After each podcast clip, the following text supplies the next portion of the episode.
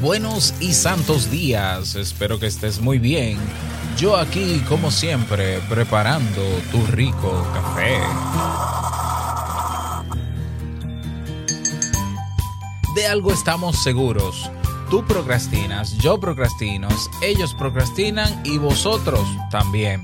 Y es que nadie escapa en algún momento de su vida de postergar algo que sabemos que nos toca realizar.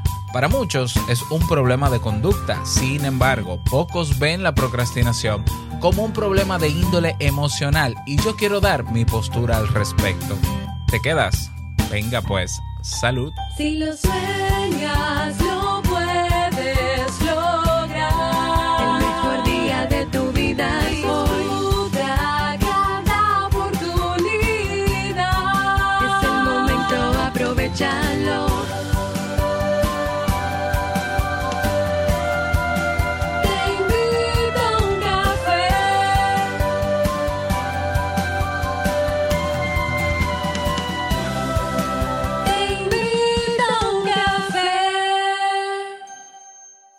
Y ahora contigo, Robert Sasuki, consultor en desarrollo humano y emprendimiento.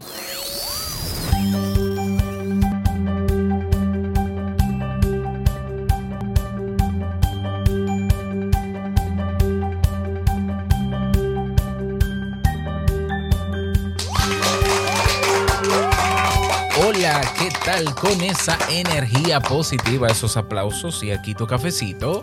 Espero que lo disfrutes. Damos inicio a este episodio número 1016 del programa Te invito a un café. Yo soy Robert Sasuki y estaré compartiendo este rato contigo, ayudándote y motivándote para que puedas tener un día recargado positivamente y con buen ánimo. Esto es un podcast y la ventaja es que lo puedes escuchar en el momento que quieras, no importa dónde te encuentres y todas las veces que quieras, solo tienes que suscribirte o seguirnos completamente gratis para que no te pierdas de cada nuevo episodio o nueva entrega. Grabamos de lunes a viernes desde Santo Domingo, República Dominicana y para todo el mundo y hoy he preparado un tema que te lo debía ¿eh? de la semana pasada sobre la procrastinación que tengo muchas ganas de compartir contigo y que espero sobre todo que te sea de mucha, de muchísima utilidad. Bueno, y si quieres comenzar el año aprendiendo sobre nuevos, eh, desarrollar nuevas habilidades o aprender sobre temas de desarrollo personal o si quieres crear este año ya desde ahora, pasito a pasito, como dice la canción, tu marca personal o si quieres mejorar tu productividad personal o emprender. Bueno, en el Club Kaizen tienes cursos, tienes eventos y tienes una comunidad en línea, no importa dónde vivas, eh, que te va a ayudar en todo eso, ¿ya? A mejorar tu calidad de vida, tu vida personal, tu vida profesional. Eh, más de 400 personas ya forman parte de nuestro club. Hay personas que están logrando, creando proyectos, hay otros que están trabajando en su transformación personal también. Estamos todos ahí dándonos apoyo. Ya está realizado, bueno, ya planifiqué y está agendado los eventos, masterclasses, bueno, el programa de siete, ocho meses de este año del Club Kaizen. Puedes ir a clubkaizen.net barra eventos y ahí vas a ver todo lo nuevo que vamos a tener durante estos primeros ocho meses de este año 2020. Pásate por clubkaizen.net y nos vemos dentro. Vamos a comenzar con el tema de hoy ¿no? un tema que te debía, no sin antes escuchar la frase con cafeína. Porque una frase puede cambiar tu forma de ver la vida, te presentamos la frase con cafeína.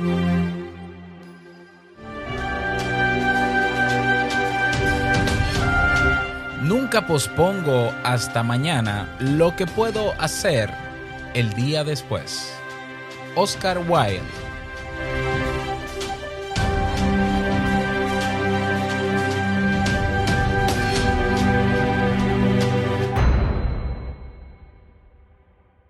Bien, y vamos a dar inicio al tema central de este episodio que he titulado ¿Por qué procrastinamos? y el papel de las emociones al respecto.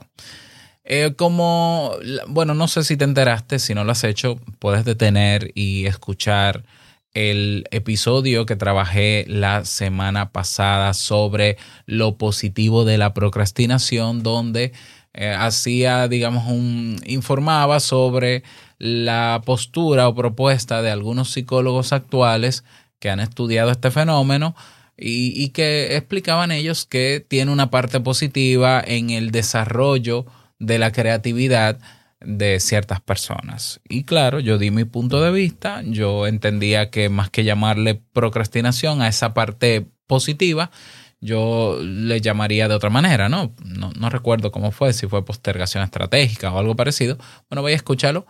Em, y lo que sí dije en ese episodio es que hay un componente en la procrastinación emocional muy fuerte y que no se está necesariamente eh, dándole prioridad o no se le está prestando mucha atención a este componente emocional, ¿ya? Y que en este episodio íbamos a hablar de la parte, lo que tiene que ver con, con la parte emocional de la procrastinación, ¿ya? La procrastinación, pues definirla, ya lo definimos, eh, es eh, postergar postergar una tarea o actividad que debemos hacer y dejarla hasta el último momento, siendo conscientes de que estamos postergando. ¿Ya? Claro, el tema es que la procrastinación es un tema complejo de estudiar.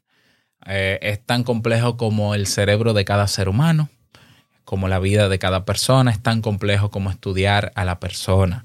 Porque podemos hacer estudios, podemos hacer levantamientos. De hecho, estuve leyendo algunos artículos científicos de investigaciones que se hicieron con estudiantes universitarios y al final la conclusión de ese estudio es que la procrastinación es un fenómeno multifactorial y es un fenómeno que se expresa o se presenta de manera diferente en cada persona por razones diferentes.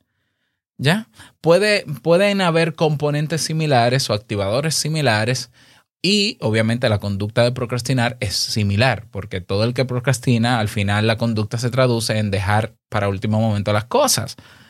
Pero eh, la base, el componente base o, la razón, digamos, la génesis de, la procrastinación es tan diversa porque responde a no solamente a la forma de pensar de cada uno, sino a las emociones que se activan de acuerdo a nuestra forma de pensar de cada uno, el contexto en el que estamos, el ambiente, el sistema familiar, el sistema, etcétera, etcétera, etcétera. Por tanto, es imposible, es imposible encontrar una causa, la gran causa de la procrastinación, eh, encontrar la razón y, e incluso proponer técnicas eh, como las únicas para dejar de procrastinar, porque es un tema complejo, es un tema que debe trabajarse de manera individual con cada persona, ¿ya? de manera individual.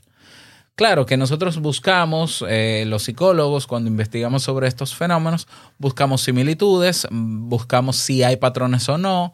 Eh, muchas veces no lo hay, muchas veces sí los hay, que nos ayuden a comprender la problemática y quizás comenzar a tomar acción o hacer a la persona consciente de lo que le puede ocurrir para buscar la ayuda pertinente a su situación. Pero hasta el momento, repito, la causa o las causas de procrastinar no están, no están tan claras, no, es, no están tan eh, detalladas, número uno, y las técnicas tampoco de procrastinación les sirven a todo el mundo. ¿Ya? Entonces hay varios autores, varias personas que han estudiado el fenómeno o que han hecho análisis de otros estudios y han llegado a diferentes conclusiones, han llegado a crear una tipificación de la procrastinación.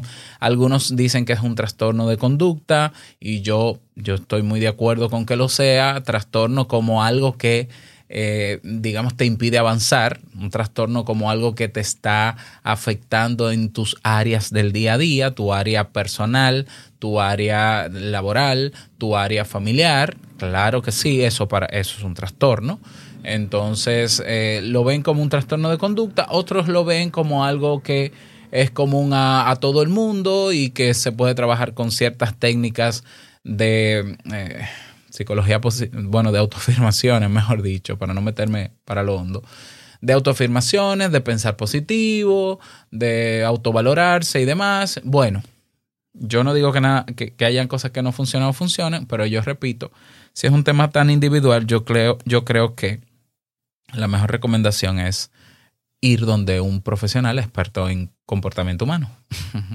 Pero bueno, entre, entre las razones de por qué procrastinamos, ya yo en, la, en el levantamiento de información que vi, pues hay quienes hablan de que hay un tipo de procrastinador que es el aurosal, a, a, aurosal, ausoral, aurosal, creo que era un nombre, no sé por qué le ponen ese nombre, que es la persona que eh, no sabe cómo hacer las cosas y entonces eh, la posterga y, luego o, siente o se siente con miedo y demás. Eh, hay otro que es decisional, etcétera, etcétera. Bueno, yo entonces quiero hacer una propuesta. Esto no es una tesis, obviamente, no es una investigación. Esto es una propuesta desde el análisis que yo personalmente y como profesional de la conducta he realizado sobre el tema de la procrastinación para que no nos quedemos solamente en el discurso actual y para ampliar la, la, visión que se tiene sobre el problema, porque sí, la procrastinación es un problema, y buscar también otras alternativas. Y esta propuesta no solamente es para ti que escuchas este podcast, sino también para colegas que ya que están en la práctica clínica que están en la consulta trabajando sobre esto para que puedan ampliar el campo de trabajo y puedan utilizar quizás otras técnicas diferentes a las que usan. ¿Ya? Eh, es una propuesta. ¿Por qué? ¿Cuál, ¿Por qué entiendo yo que procrastinamos? Yo, Robert Sasuki. Yo entiendo que procrastinamos por tres cosas. Número uno, por miedo.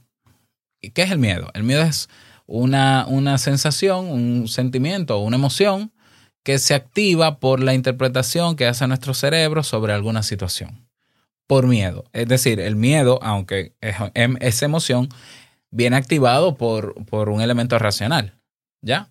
Pero sí, por miedo. Y ahí es donde está la, el, la parte emocional de la procrastinación. Algunos procrastinan por miedos.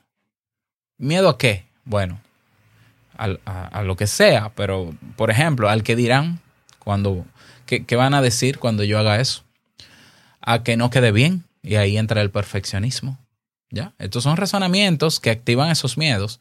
A que no quede bien o yo, yo si no lo voy a hacer bien no lo hago. ¿Ya? Eh, a lo malo que pueda pasar, a las consecuencias, a lo incierto. ¿Qué pasa si yo hago esa tarea? ¿Qué va a pasar luego? No lo sé y como no lo sé, siento miedo incertidumbre, al desgano también. O sea, no me siento con ganas de hacerlo, no me siento en condiciones emocionales de hacerlo, no me siento inspirado, iluminado para hacerlo. Incluso dentro de los miedos está el no sé cómo hacerlo. Y entonces me da miedo, se activa en mí el miedo porque como no sé cómo hacerlo, ya estoy preocupado porque no sé cómo hacerlo. Y eso, todo eso activa en nosotros todos esos elementos que se generan en nuestra mente como ideas, activan en nosotros ese miedo. Ese miedo que nos paraliza o nos hace evitar, por eso algunos autores hablan de que hay un tipo de procrastinador, es el, el evitativo. Sí, pero ¿por qué evita? ¿Por qué evita? Porque la evitación es un mecanismo de supervivencia. ¿Ya? ¿Ante qué? Ante la interpretación que ha hecho nuestro cerebro sobre esa tarea. Y lo que activa el cerebro cuando interpreta esa tarea, de eso, eso yo lo voy a explicar ahora, es o huyes o te quedas paralizado. ¿Ya? Hay otros que reaccionan ante el miedo enfrentándolo, ¿ya? Pero generalmente o huimos de las situaciones con miedo o las evitamos. Y eso es procrastinar. ¿Ya? Entonces yo me estoy metiendo en el iceberg dentro del iceberg, porque la procrastinación la vemos como el problema de conducta porque lo vemos desde arriba. Es un tema de hacer y tú no haces sino que tú esperas al último momento, al último momento para hacer. Por tanto, lo que yo veo arriba en el iceberg es que tú no estás haciendo. Por tanto, la mayoría de las técnicas que se proponen para trabajar la procrastinación son conductuales. ya que las voy a mencionar. Entonces, número uno, yo pienso que procrastinamos por la activación de miedos o de miedo, ¿ya? Que tienen su origen en lo racional. Segundo, procrastinamos por un tema de escala de valores. Y ahí me voy al plano racional. Es decir, hay personas que ante una tarea específica, eh, de una vez dicen, bueno, esto no es una prioridad para mí, esto yo lo hago más adelante. Eso es escala de valores. O esto no me interesa, ¿ya? Sé que tengo que hacerlo, pero en este momento no me interesa, por tanto lo dejo para más adelante. O hay personas que dicen, esto yo no quiero hacerlo, ya, un tema de decisión, no quiero hacerlo, y se posterga ad infinitum, es decir, eh, al infinito y más allá, no se sabe para cuándo, ¿ya? Ese también es un tipo de procrastinación. Y esa escala de valores es un componente racional. Yo hago una, un, eh, pongo, eh, pienso qué tan importante es hacer esa tarea, si lo es o no. Puede que para mí no lo sea y por tanto no le presto la, la atención que merece, por tanto la haré después. Ya, un tema de escala de valores, un componente muy racional y de decisión. ¿Ya? Entonces, número dos, por escala de valores. Número tres, por problemas psicológicos de base. ¿Eh? Sí, está estudiado que hay una, puede haber una correlación entre un problema de una persona que tiene problemas de baja autoestima y la procrastinación. Una persona que tiene baja autoestima y dentro de su baja autoestima los pensamientos que rondan sobre esa persona es yo no soy lo suficientemente buena, síndrome del impostor, ¿eh? Esto es que yo no sé hacer las cosas bien, es que yo no soy bueno para eso, es que a mí eso no se me, no se me da bien, es que yo nunca he sido buena en eso. Una baja valoración, pues obviamente te puede llevar a procrastinar. ¿Por qué? Porque obviamente, ¿no? Si, si yo no me considero suficientemente bueno para eso, no voy a querer hacerlo. Puede estar asociado a otro problema psicológico de base que son los problemas de ansiedad. ¿Ya? Los trastornos de ansiedad tienen, eh, y la procrastinación tiene mucha correlación. Personas muy ansiosas van a preferir disminuir su ansiedad con actividades placenteras que tener que enfrentarse al problema. ¿Ya? Lo que se traduce en otro gran problema. Puede haber una correlación, y así se ha estudiado también, entre una fobia social o la fobia social o agorafobia con procrastinación. ¿Ya? Una persona que es eh, introvertida, que no le interesa salir de su casa o que le da miedo, que piensa que su vida está en peligro cuando sale y demás y por eso no lo hace, pues eh, lógicamente hay actividades que sabe que tiene que hacer y no las va a hacer o las va a postergar lo mejor que se pueda. Pero fíjate que la procrastinación en este caso es la consecuencia de un problema psicológico de base que es la fobia social. Puede haber una correlación también entre depresión y procrastinación. Obviamente, una persona que está en un estado depresivo mayor, pues se espera y, tiene lógica, ¿no? Que procrastine, porque es que esa persona no está, eh, no está funcionando bien, por decirlo de alguna manera, ¿no? Puede haber una correlación también entre la indefensión aprendida y procrastinar. O sea, si ya yo me declaro incompetente ante un tema o ante la vida, pues obviamente no voy a hacer cosas que yo sé que puedo hacer y que me y que elevarían mi calidad de vida, pero yo ya decidí que no voy a seguir intentando por tal situación. También puede haber una correlación entre problemas de pareja o problemas de familia con procrastinar. Naturalmente, una persona que tiene problemas en su sistema familiar o tiene problemas en su situación de pareja, eso le afecta su rendimiento conductual. Y obviamente la procrastinación puede ser una consecuencia de eso. Por tanto, para mí, para mí, procrastinamos o por miedos, o por un tema de escala de valores, o por problemas psicológicos de base. Hay quienes agregan más y dicen, sí, pero ¿qué pasa aquella persona que dice que, que siente esa adrenalina de, de procrastinar adrede porque dice que le gusta trabajar bajo presión? Sí, hay muchos estudiantes que realmente les, les gusta procrastinar, y dejar las cosas, eh, estudiar para el examen una o dos horas antes. Primero, ellos dicen que trabajan mejor ba- bajo presión. Segundo, dice que retienen mejor porque se supone que el contenido está más fresquecito. ok, yo me río, pero bueno, eh, ya eh, hay quienes les gusta trabajar bajo presión y procrastinan de manera estratégica. Y hay otros, como, que, como el ejemplo que mencionamos en el episodio anterior de lo positivo de procrastinar, que lo hacen como una que utilizan la procrastinación como una estrategia para ser más creativos. Y dicen, yo puedo hacer esto hoy, pero tengo que entregarlo en una semana. Yo voy a cada día pensar en cómo hacerlo mejor, mejor, mejor, mejor, mejor, incorporar ideas para que en el momento de yo enfrentarme a eso y realizar la tarea quede mucho mejor. Y ciertamente se ha demostrado, y eso lo hablé la semana pasada, que procrastinar de manera estratégica hace que eh, eh, las tareas eh, salgan mejores. Pero, aquí viene mi pero.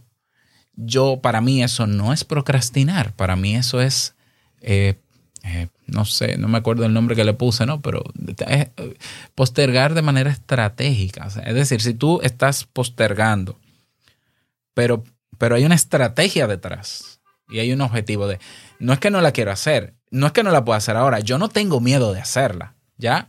Yo sé que es una prioridad para mí, pero yo de verdad quiero hacerla en el último momento porque yo entiendo que me favorece en mi creatividad. Es válido, pero para mí, para mí, eso, esa no es la procrastinación que hablamos como problema.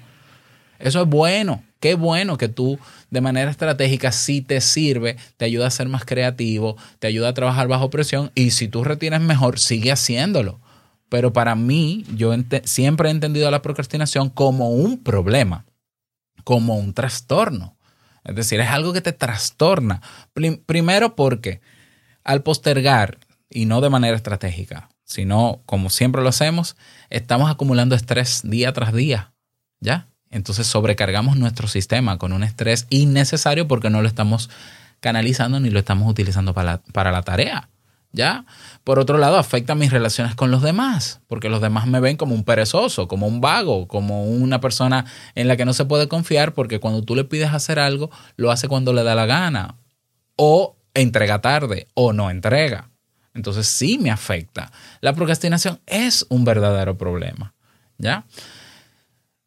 Pero tenemos que tener en cuenta dónde está el origen del problema. Si es en lo emocional, si es en, el, eh, en un elemento racional de valores o si hay problemas psicológicos de base. Y ahí cada quien puede hacer una autorreflexión eh, basado en esta propuesta. ¿Qué es lo que yo siento cuando procrastino? ¿Cuáles son las ideas que llegan a mi mente cuando procrastino? ¿Cuáles son? ¿Ya? Y entonces buscar la solución desde la base, partiendo de la base. Porque si nos centramos en las tareas, en las recomendaciones generales, que son generalmente de índole conductual o racional, nos quedamos cortos. Y, bueno, lo lamentable, algo que acotar antes de mencionar las técnicas que siempre se mencionan, eh, lo lamentable es que yo antes tenía la idea de que nosotros procrastinábamos porque esa tarea que procrastinábamos era algo que no queríamos hacer, pero me equivoqué. Hay cosas que queremos hacer y aún así las procrastinamos. Entonces, claro, por eso digo, ¿ok? Puede ser que hayan tareas que dentro de mi escala de valores no sean mi prioridad y no quiero hacerlo. La voy a hacer, pero no quiero. Sí, pero hay otras que yo sí quiero, pero por miedo no las hago. O porque tengo un problema psicológico de base. Entonces ahí yo rectifico. Sí, tú puedes procrastinar por algo que tú no quieres, pero tú puedes procrastinar por algo que también quieres. Y yo sé que hay muchas personas, porque es evidente, que me dicen constantemente que yo quisiera hacer tal cosa, pero no sé qué pasa, me bloqueo y demás, pero yo quiero hacerla, pero no termino haciéndola. Bueno, pues entonces puede ser que tú estás procrastinando por miedo o por un problema psicológico de base y no por un tema de escala de valores. Para ti puede ser muy, muy importante de verdad bajar de peso, eh, estar en buena condición física, aprender cosas, cosas nuevas, pero ¿por qué no terminas de hacerlo? Si es ya para ti una prioridad, si tú sí quieres hacerlo, bueno, puede haber un problema de base emocional o un problema psicológico que esté correlacionado y que la procrastinación de esa actividad eh, tenga como base ese problema psicológico. Si en tu autorreflexión no puedes llegar a esa conclusión y decir, mira, por más que lo pienso, no sé, no sé cuál es el origen de mi procrastinación, es la señal para buscar a un profesional que te ayude a encontrarla. ¿Ya? Y los profesionales, sobre todo los terapeutas que tenemos formación en eh, terapia cognitivo-conductual, podemos ayudar y podemos, estamos entrenados para, para encontrar, a través de técnicas, encontrar la causa de esa procrastinación. Y a partir de ahí diseñar un plan de trabajo para brindar herramientas que ataquen la causa. Bien, las recomendaciones generales que, que, he escudriñado y que siempre se proponen para, para, para dejar de procrastinar, como siempre he dicho, ¿no? Son de índole conductual. Entonces ahí está, eh, o, racional también, ¿no? Eh, autovalorarse positivamente, pensar positivo, pensar que tú puedes, que sí, que se puede, que, que sí, todo eso es bonito, pero una, una persona que tiene, que procrastina por un problema de base psicológico como baja autoestima, no es tan, no, es tan fácil, o que tiene depresión, no es tan fácil decirse al espejo, yo me amo, yo me quiero y ya, me siento feliz, sonríe, vamos, vamos a dejar de procrastinar. No es fácil, ¿ya? O una persona que está dentro de un sistema familiar tóxico y no puede salir de él y eso le está afectando, no es tan fácil autovalorarse positivamente es, es, sí, es una muy buena recomendación, pero no todos pueden hacerlo, porque si fuese tan fácil, pues nadie procrastinara, ¿ya? Otra recomendación que se solicita ¿no? es dividir las tareas en, pequeñas, eh, obviamente. Eso tiene su explicación y es cierto, sí funciona, pero eso funciona con aquellas personas que procrastinan por un tema de escala de, escala de valores o no, puede funcionar quizás también por personas que procrastinan por miedos. El problema es que una persona que tiene ese miedo activado y la respuesta al miedo es evitación, por más que yo divida, por más que yo organice y planifique las tareas, sigo con el miedo y voy a seguir evitando. Por tanto, me voy a aferrar a cualquier otra actividad que reduzca mi miedo o que me desactive el miedo, aunque tenga todo planificado, aunque tenga todo organizado. Y he conocido personas que me dicen, Robert, mira, yo planifico mi semana, organizo mi día a día, divido la tarea en pequeños pasos, trabajo, eh, eh, eh, o sea, me propongo trabajar cada día y aún así no lo hago. Y aún así termino viendo Netflix, chateando en WhatsApp, revisando el Instagram. Claro, porque quizás tu problema es de miedo. ¿Ya? la base es de miedo o hay algún problema psicológico de base, ya, de índole mayor. Entonces hay que llegar a eso, repito, para luego hacer una propuesta de estrategias que sí funcionen porque atacan la causa. ¿Ya? Eh, en conclusión, bueno, de esta parte, antes de proponer las técnicas que yo creo que pudieran funcionar, atacando en este caso la procrastinación desde, desde lo emocional, es decir, desde el miedo, es que para dejar de procrastinar sí o sí hay que trabajar desde adentro, no desde lo que se ve. Sí, lo conductual y estas técnicas de organizar, planificar, ser productivo, todo eso funciona una vez la causa que está dentro de cada persona de por qué procrastina está identificada.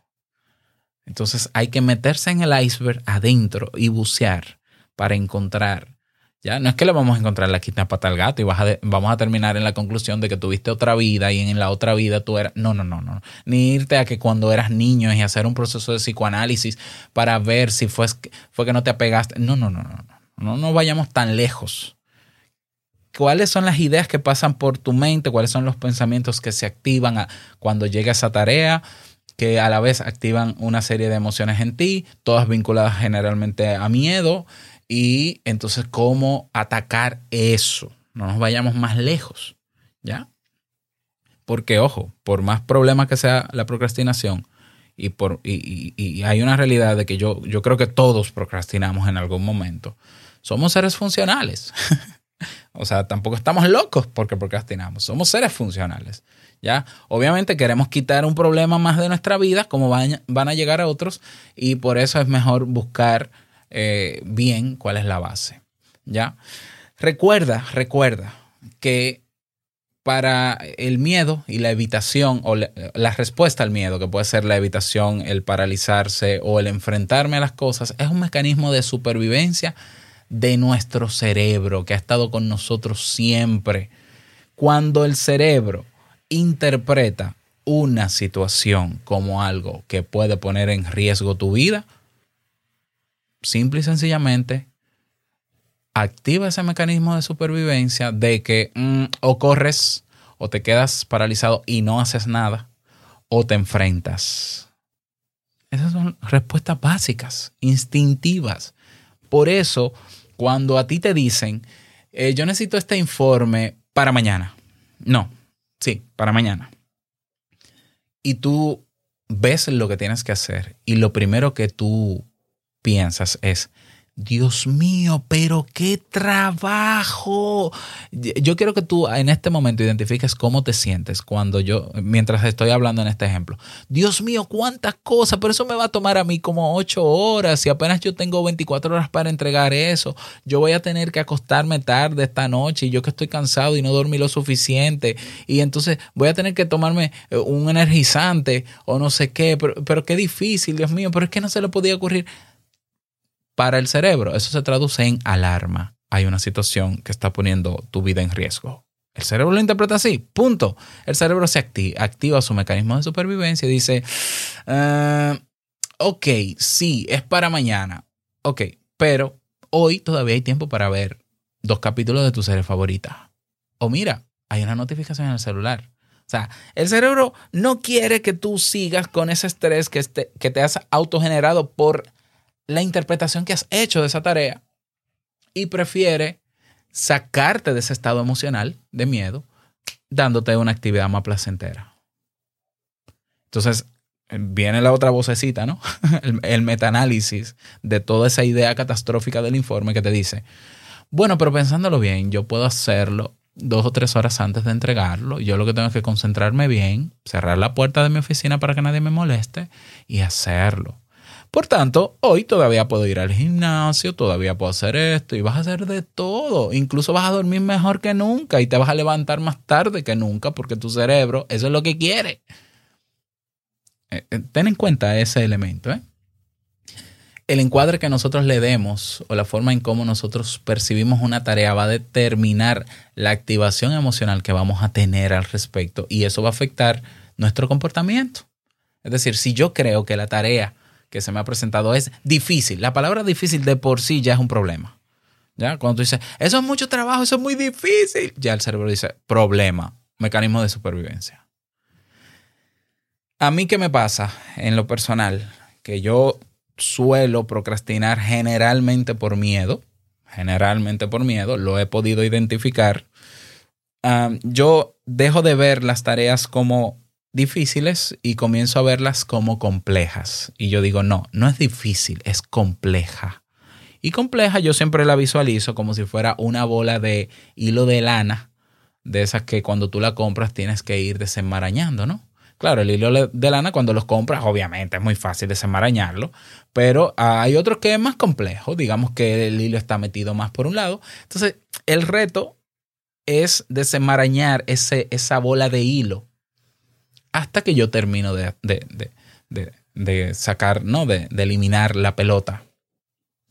El verlo así me afecta menos que yo decir, wow, yo tengo que actualizar no sé cuántos capítulos de Te invito a un café, quitarle esto, tengo que terminar las mejoras nuevas del Club Kaizen, porque por cierto, la semana que viene, el martes que viene, paréntesis, voy a presentar a toda la comunidad y a todos ustedes lo nuevo que tenemos en el Club Kaizen, vamos a hacer un encuentro de una hora en vivo. Cierro paréntesis. Entonces yo digo, no, yo tengo que preparar todo eso.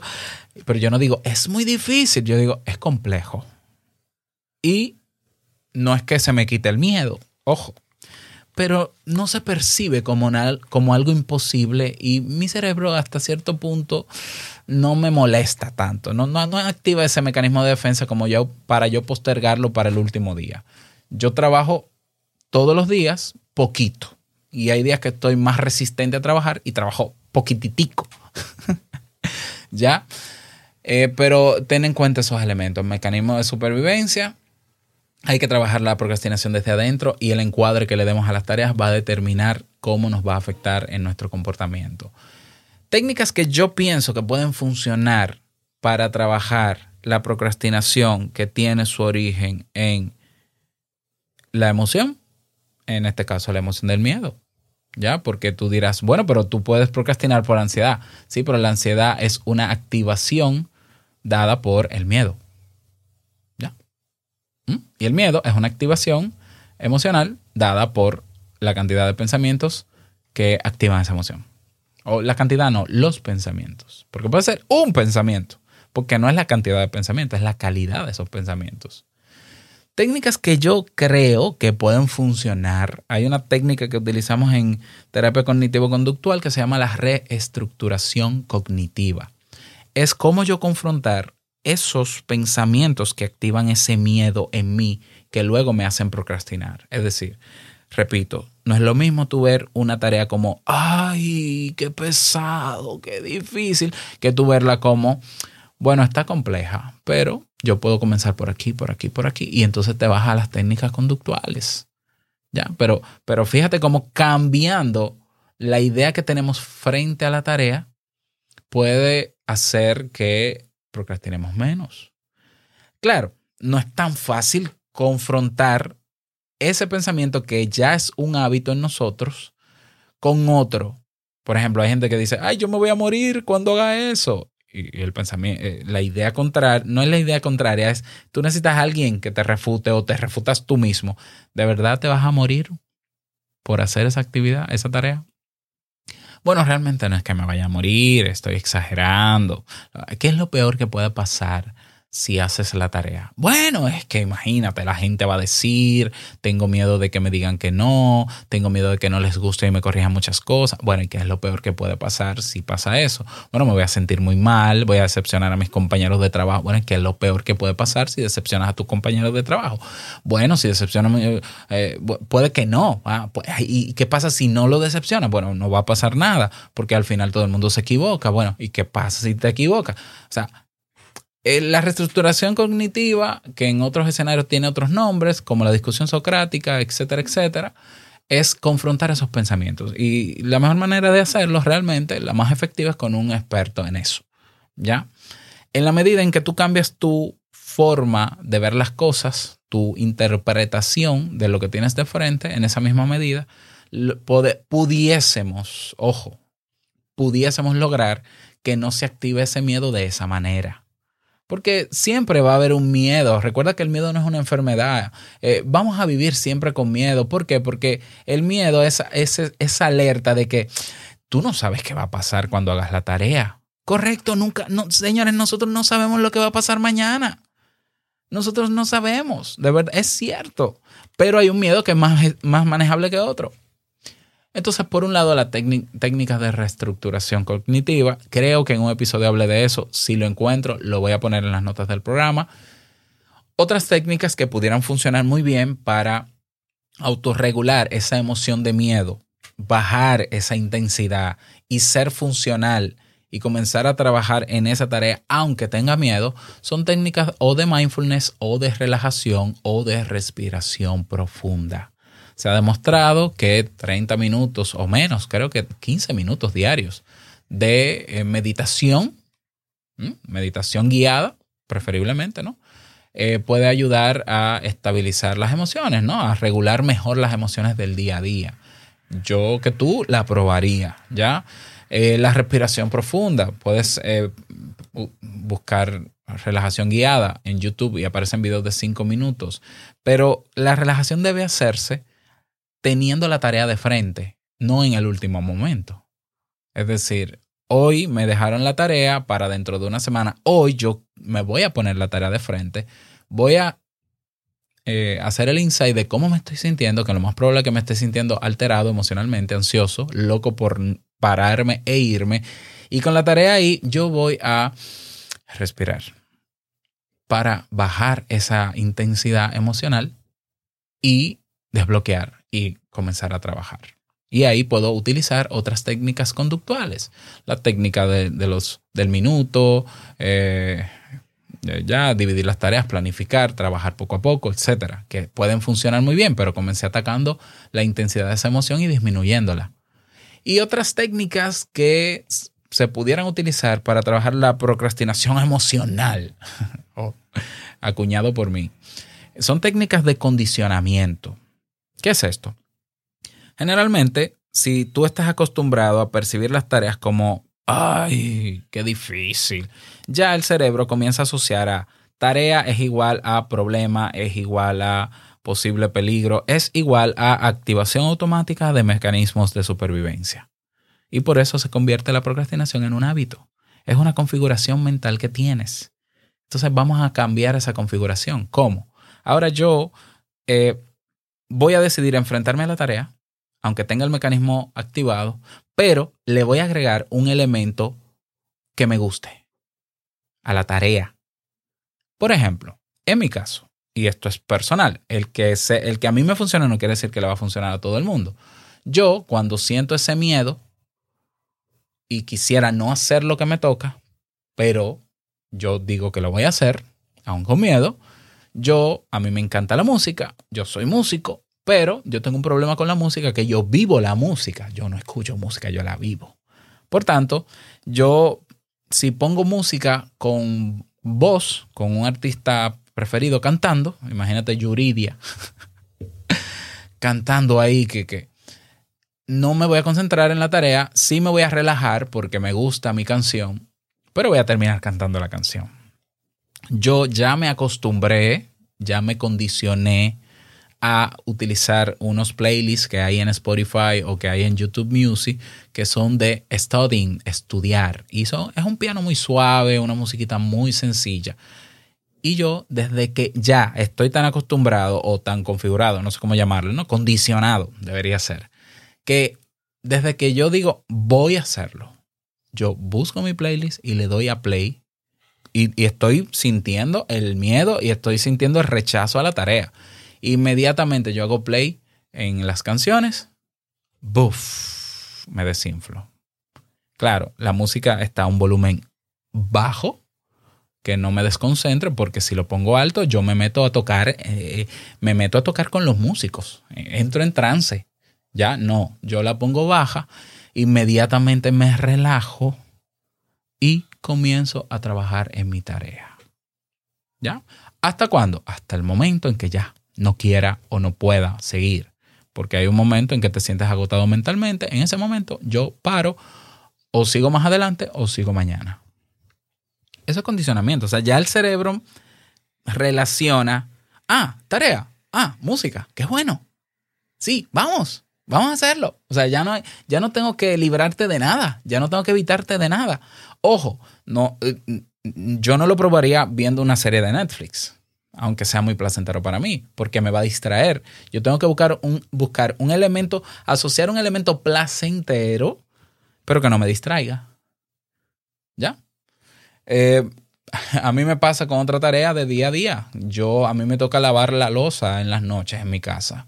Y no es algo que, que a mí me guste. Yo no he visto a una persona que le guste, pero tal vez exista en el mundo una persona que le guste lavar la losa. Pero hay que hacerlo.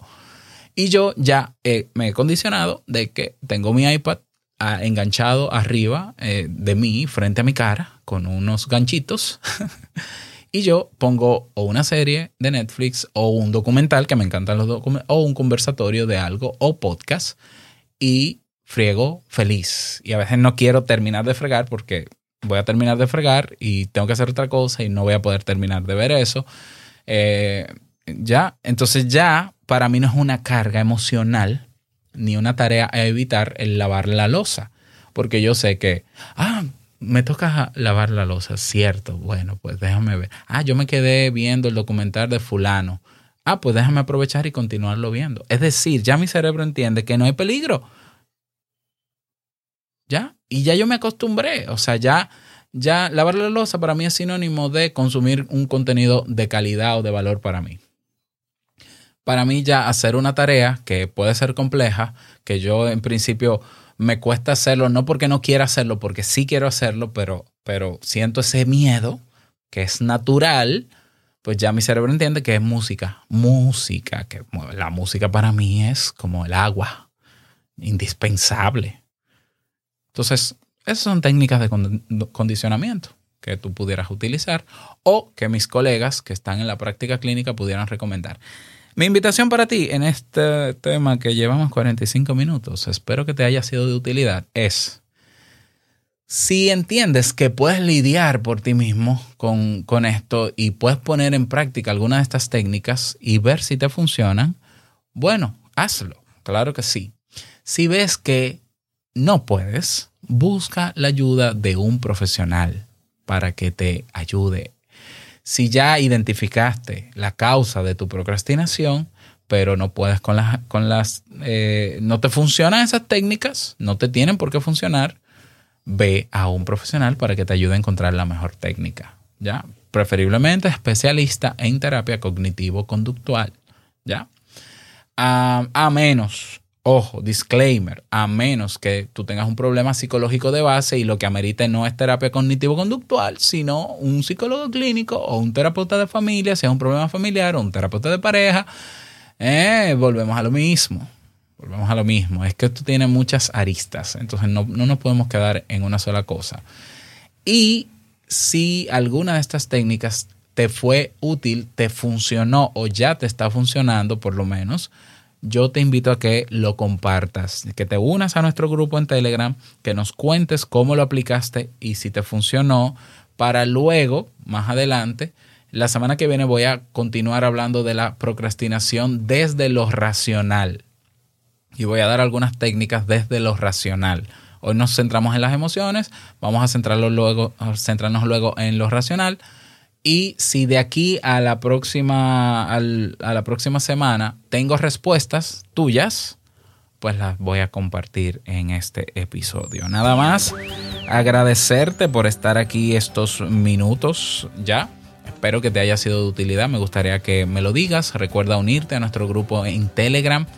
Puedes también unirte a mi lista de difusión en WhatsApp puedes proponer un tema, puedes votar por los temas propuestos. Incluso te invito a que me dejes una nota de voz con tu nombre, tu país y el saludito para mí y para todos los que escuchan este podcast en 144 países.